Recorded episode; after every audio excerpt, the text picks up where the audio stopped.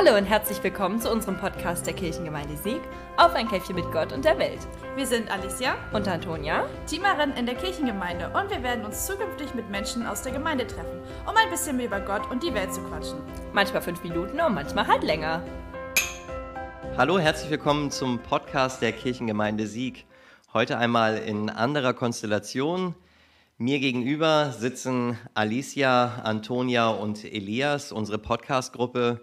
Mein Name ist Christian Schack, ich bin Pastor in der Kirchengemeinde und ich habe heute die Aufgabe, euch einmal zu interviewen. Vielleicht mögt ihr selbst einmal sagen, warum wir die Stühle heute getauscht haben. Ja, wir machen ja bald unsere kleine Sommerpause und haben deswegen gedacht, wir machen mal so zum Staffelfinale der ersten Staffel unsere kleine Vorstellungsrunde, weil ihr Zuhörerinnen uns ja gar nicht richtig kennt so. Ja, ist auch mal ganz interessant, mal mal genau andersrum zu sitzen und mal selber die, diejenige zu sein, die die Fragen abbekommt und gar nicht weiß, was auf einen zukommt. Ein Jahr gibt es den Kirchenpodcast nun schon. Wenn ihr so zurückschaut, ähm, was waren die besonderen Erlebnisse in dieser Zeit und warum habt ihr überhaupt angefangen mit dem Podcast? Oh Gott, es ist so viel irgendwie zusammengekommen. Möchte jemand von euch anfangen zu erzählen? Also vielleicht, warum wir angefangen haben? Können wir ja irgendwie so grob zusammenfassen. Ich glaube, es war so, dass wir uns irgendwie noch so ein weiteres Medium oder sowas gewünscht haben. Genau. Ähm, ja, durch ja. das wir irgendwie Informationen spreaden können. Na, wir hatten also, halt ne? überlegt, wenn wir gerade in der Corona-Zeit, gerade es war ja der Podcast, Podcast ist ja zu, ähm, zur sozusagen Hochzeit von Corona entstanden. Ähm, und wir hatten halt uns überlegt, wir wollen eigentlich noch ein neues Medium einbinden, in dem wir halt unabhängig von, sagen wir jetzt, ob man zu Hause ist, ob man gerade in der Bahn sitzt oder sonstiges, ist, noch was ähm, über die Kirchengemeinde machen kann. Und dann haben wir auch überlegt, was können man machen und sind dann halt im Endeffekt beim Podcast gelandet, weil wir halt schon viele ähnliche Sachen, zum Beispiel hatten wir auch die, ähm, also haben wir relativ viele Online-Angebote, wie zum Beispiel die Hörpredigt hatten wir halt auch, da haben wir halt gesagt, ja, wir machen halt einen Podcast, das ist mal was Ist Neues, auch relativ was, aktuell so, ne? Genau, also Podcast genau. halt. Und auch halt mal zu gucken, wer ist denn alles in der Gemeinde, weil wir haben auch festgestellt, unter anderem wissen sehr viele Leute gar nicht, wer alles hier in der Gemeinde dazuzählt. Wer eben so im Hintergrund arbeitet. Und ich glaube, so kam so ein bisschen die Idee, halt verschiedene Leute aus der Gemeinde zu interviewen. Genau. Podcast liegt ja auch im Trend. Ähm, ich denke auch, ihr habt Corona angesprochen, gerade in der Corona-Zeit ist doch mal die Zahl der verschiedenen Podcasts explodiert. Ihr habt gesagt, ihr wolltet ein neues Medium machen, habt ja auch neue Kanäle dafür erschlossen. Wir sind auf Spotify, ähm, auf YouTube, ähm, übers Internet natürlich ganz normal, über die Homepage. Damit erschließt man sich ja auch andere Leute. Habt ihr so eine Idee, ähm, habt ihr eine Statistik, wer euch so hört? Sind es vor allem junge Leute, ist es die mittlere Generation oder sind es eher die Älteren? Also wir haben unter anderem Leute natürlich, die in unserem Alter sind, also sprich so im Bereich 14 bis 25, ähm, sagen wir jetzt. Und ähm, Allerdings haben wir auch sehr, sehr viele Leute so jenseits der 40 tatsächlich. Also auch 40 bis 60 und auch die Generation 35 bis halt 65 oder sonstiges. Also es ist schon sehr, sehr groß, ja, wir sind sehr, sehr groß gespreadet. Also querbeet ähm, ist eben nicht nur ein Medium der jungen Leute ähm, oder der jüngeren Leute, zu denen darf ich mich vielleicht auch noch zählen mit Mitte 40, sondern auch ein Medium, was auch Leute nutzen, die eben älter sind. Du hast von deiner Oma erzählt, die, die hört auch. Ähm, insofern ist es eigentlich, bildet es so ein bisschen Gemeinde ab. Wie ist denn das mit der, ähm, wenn man in die Statistik schaut, von wo werden wir denn überall gehört? Ja, überwiegend von YouTube, weil wir da auch noch immer die Videos hochladen, dann parallel zur Podcast-Folge auf Spotify. Ähm, da ja, haben wir so die meisten Klicks. Am Anfang war es tatsächlich so, dass wir immer mehr noch bei Spotify hatten. Mit der Zeit ist es dann irgendwann umgesprungen auf, ja, auf YouTube. Ähm, ich weiß aber auch gar nicht warum. Aber ja, inzwischen haben die Leute mehr Gefallen daran gefunden, sich das bei YouTube anzuhören. Ich glaube, ich weiß warum, weil unsere super gute Instagram-Seite immer so viel Werbung für unseren Podcast macht, dass natürlich dann immer der YouTube-Link verlinkt ist, mm. statt der äh, Spotify-Link. ja. ja, gut, logisch, okay. Und lokal, habt ihr da eine Idee? Ist es vor allem unsere Gemeinde, aus der der Podcast gehört wird, oder geht es auch über die Gemeinde hinaus? Also man kann das nicht so genau, es ist jetzt nicht nach Postleitzahl, es ist nicht ähm, deklariert, allerdings so Umkreis Hamburg kann man wissen sieht man so ungefähr Hamburg, Schleswig-Holstein, so da sind wir relativ populär. Allerdings haben wir auch Leute in Bayern, die uns auch irgendwie hören. Ja. Zwei, drei Leute.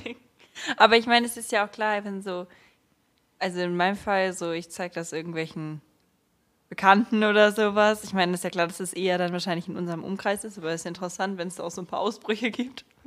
Ja, Wusste ich gar nicht. Vor allem ist es halt auch so cool, wenn man immer so verschiedene Leute hat, zum Beispiel den Bürgermeister, der hat ja noch wieder ganz andere Kontakte und wahrscheinlich auch deutschlandweit verteilte Kontakte. Und wenn er sagt, hey, ich bin dann so im Podcast aufgetreten, dann kann schon sein, dass da uns welche mal so aus dem Westen Deutschlands mal zuhören dann.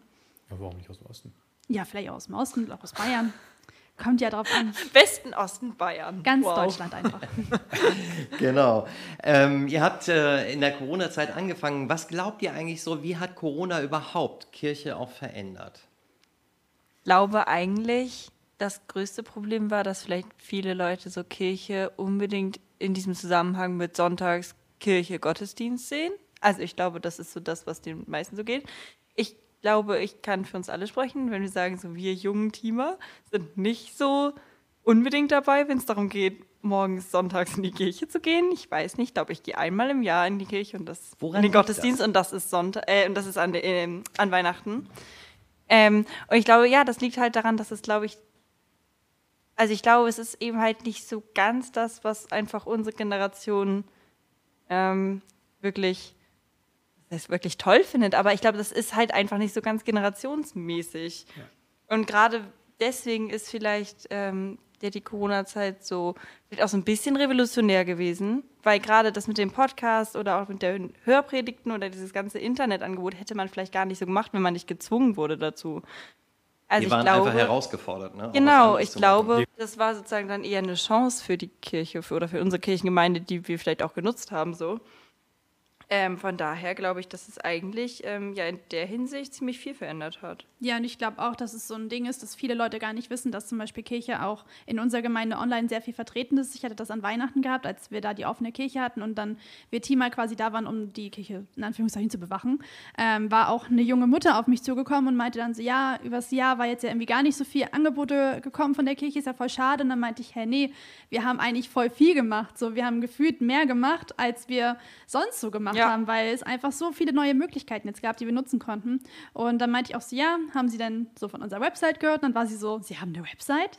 Ja, wir sind eine moderne Kirchengemeinde, wir haben auch eine Website. Genauso wie wir einen YouTube-Kanal und einen ähm, Instagram-Account haben. Die war voll, voll erstaunt und dann war sie so, ah ja, cool, hätte man das irgendwie früher gewusst. Und das ist halt auch so ein Ding. Die Leute haben nicht den Zugang dazu. Wenn man das halt nicht irgendwie bei Instagram vorgeschlagen kriegt oder ja, ich meine, unser Podcast hat zwar schon viele Zuhörer inzwischen, aber auch noch nicht so viele, dass er, sage ich mal, in den Charts gelandet ist bei Spotify, um dann, ja, es ist ja so, ich meine, dafür brauchen da wir... Da arbeiten wir jetzt mit dieser Folge natürlich dran. Absolut. Ich wollte sagen, jetzt ja. gehen wir weltweit. Also würdet, würdet ihr sagen, dass der Ruf von Kirche schlechter ist als wir wirklich sind oder umgekehrt, dass wir besser sind als unser Ruf. Wir sind gar nicht so verstaucht, glaub, wie viele Menschen denken. Ich, glaub, ja. ich würde weder das eine noch das andere sagen, ehrlich gesagt. Ich glaube eher, dass man nur ein bisschen, also man kann, glaube ich, ein bisschen mehr draus machen. Also, ich meine jetzt so, das ist natürlich das, was du jetzt gesagt hast, stimmt vielleicht wirklich so. Ich meine, dann wird sozusagen vorgeworfen, dass man nicht genug macht, aber an sich haben wir eigentlich coole Aktionen oder so. Ähm, aber ich glaube halt auch, dass es immer noch einen Weg nach oben geht. So, man könnte vielleicht noch ein bisschen modernere Sachen machen, noch ein bisschen, ähm, äh, ja, viele Leute doch noch irgendwo anders abholen. Ähm, also was, was für Ideen habt ihr da? Wo würdet ihr sagen, könnten wir als Kirchengemeinde oder könnte Kirche überhaupt noch ein bisschen mehr die Leute abholen, mehr auf sich aufmerksam machen?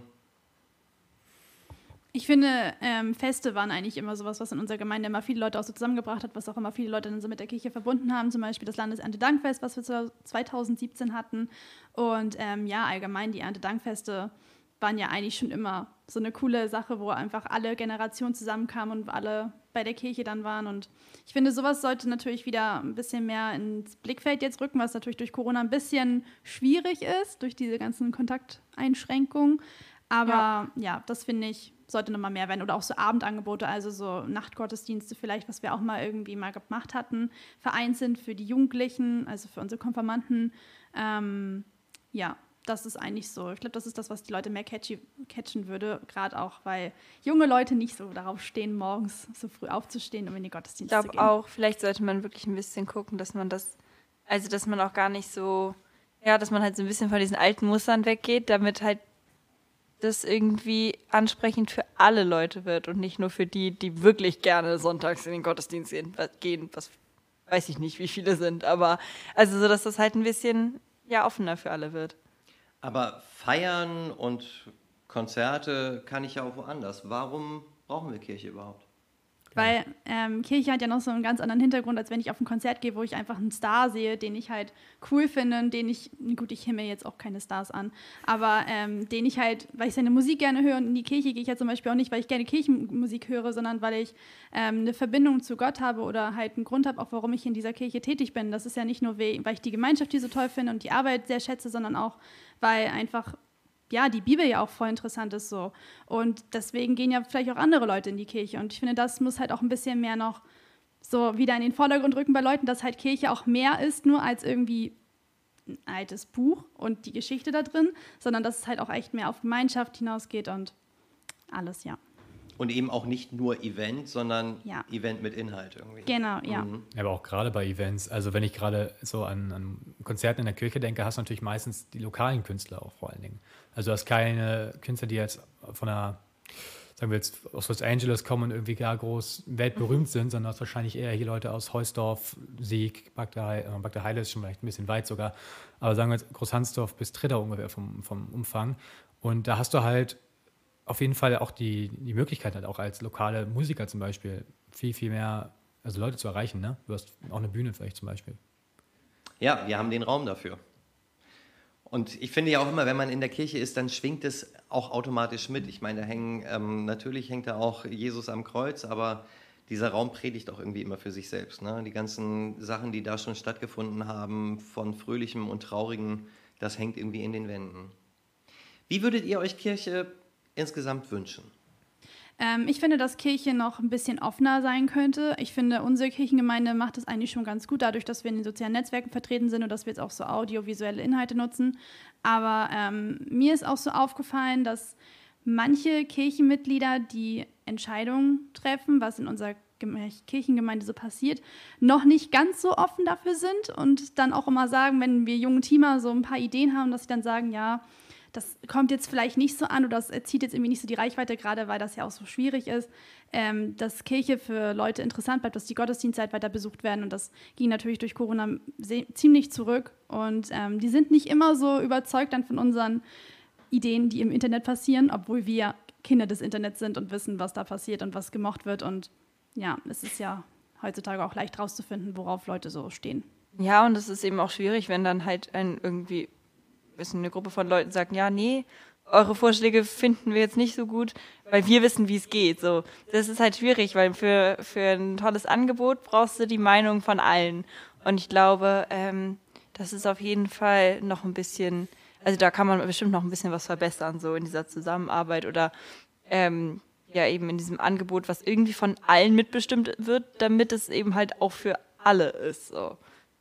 Und äh, nicht nur für die, die es dann interessiert. Ich glaube, es ist einfach ganz, ganz doll auch dieses, das haben wir früher schon so gemacht, das hat damals schon geklappt. Das heißt, es muss jetzt weiterhin klappen. Das ist halt immer doof, wenn halt, die Welt dreht sich weiter. Es finden auch Veränderungen statt und das muss man halt einfach mit einberechnen sozusagen. Ja, und dabei sagt man doch immer, die Jugend ist die Zukunft der Kirche. Ja, aber nicht nur die Zukunft, sondern halt auch die Gegenwart. Ganz genau.